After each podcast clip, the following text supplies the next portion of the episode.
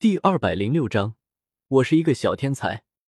就在我端着紫砂小茶壶，品着茶，看着城景，感慨人生时，城主府内突然有一道蓝色能量光柱冲天而起，还伴随着阵阵强大威压，吓得我一跳。我心中大骂一声，慌忙扶好茶壶，抬袖抹去脸上溅到的茶水，扭头看去。才发现那光柱的位置分明是古河炼药之地，这是又炼制好了。我脸上大喜过望，顾不得恼怒刚才的狼狈，将小茶壶收入纳戒中，直接凝聚出紫云翼，振翅从阁楼上飞了过去。这次丹城的迹象比上回大多了，丈许粗的蓝色能量光柱横亘在天地间，引得整座城的天地能量都旋转汇聚过来。更有阵阵大风被掀起，吹过满城，无数落叶尘埃随风飞舞，惹得城中诸人一阵慌乱，不知监察左部又在做什么妖。我落在灵隐身旁，与他并肩看着这等浩大景象，见一时半会儿应该停不下，便又取出小茶壶嘬了起来。啧啧，当真是蔚为壮观。片刻后。天地能量汇成的漩涡才开始缓缓消散，一切逐渐平息下来。而那消散的能量光柱中，也出现了一颗龙眼大小的丹药。丹药圆润，泛着一道道宛如海浪的蓝色条纹，颇为玄奇。古河从大堂内迈步走出，轻轻一招手，丹药便往我这里飞来。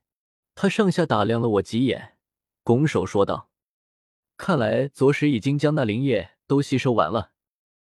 我接过那丹药，爱不释手的把玩着，笑眯眯说道：“灵液确实吸收完了，我也得以晋升一星大斗师。古河先生为我炼药，着实辛苦了。”他摇摇头说道：“只希望左使不要忘了答应过我的事。”自然不会忘记。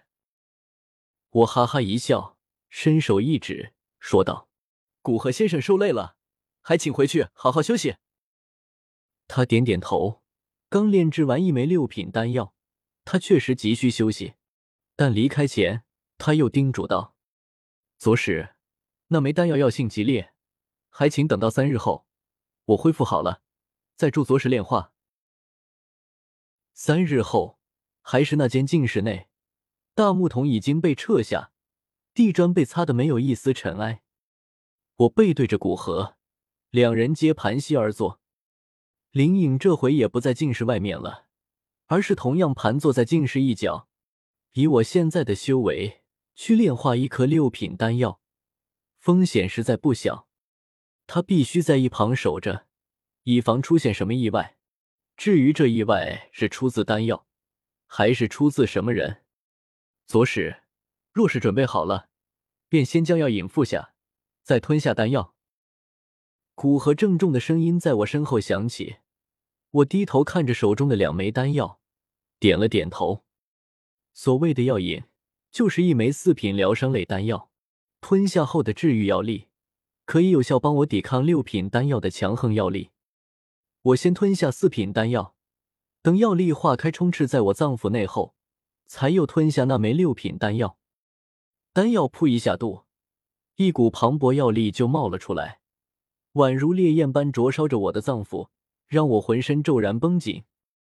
我连忙运转斗气，试图压制这股药力，但即便我已经晋升大斗师，我的斗气在这股药力面前依旧显得渺小，压根无法包裹控制这股药力，更遑论炼化。幸好这时候，古河也终于出手了，他双手贴在我后背上。火属性斗气缓缓涌入我体内，一下子就控制住那股药力，没让它在我体内横冲直撞。左使，开始运转功法吧。言罢，古河放出一缕极细微的药力，我会意的运转斗气，迅速将这缕细微药力包裹住，然后开始运转已经极为熟稔的昊雷诀。古河的斗气没有跟着在我体内运转。仅仅只是停留在我的胃里，牢牢包裹住那颗六品丹药，不让它的药力肆无忌惮冲出来，将我的脏腑经脉冲伤，而我则在运转斗气，开始引导那缕药力洗涤我的经脉脏腑。那缕药力就像是一根烧红的铁针，虽然细微，但却绝对不容忽视。它在我的经脉内游走而过，刺得我的经脉一阵发疼，但也灼烧出了些微杂质。我一心二用，控制着六品丹药药力在前，灼烧洗涤我的杂质；四品丹药药力紧随其后，温养我发疼的经脉。每当那一缕细微药力被我消耗完，古河就会又放一缕药力出来。我们两人配合的也算不错。时光匆匆流转。不知过了几个时辰，我突然出现一股反胃的症状，哇的一声吐出一口血，血呈暗红色，斑斑点点洒落在地砖上。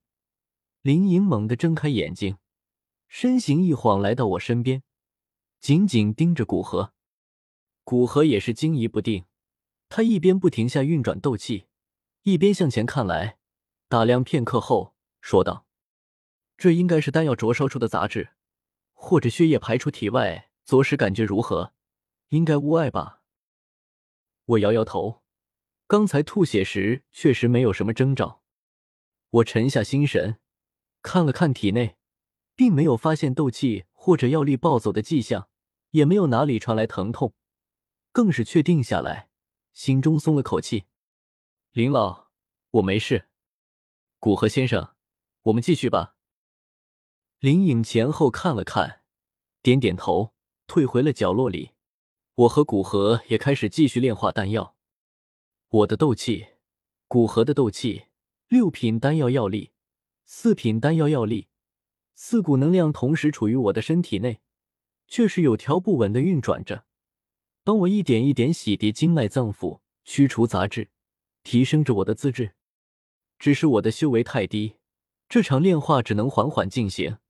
让我感觉自己像是在被凌迟，一缕缕药力像是烧红的铁针，不断在我体内扎着，扎得我浑身青筋暴起，有大片汗水冒出。但我早已料到痛苦，提升资质实属逆天改命之举。原本你只能修炼到斗王、斗皇，但资质一提升，却能修炼到斗宗，如何不逆天？我咬牙，默默忍受着痛苦。任由炙热药力在我经脉内横行而过。当我不知第多少次吐血时，那六品丹药的药力终于消耗光了。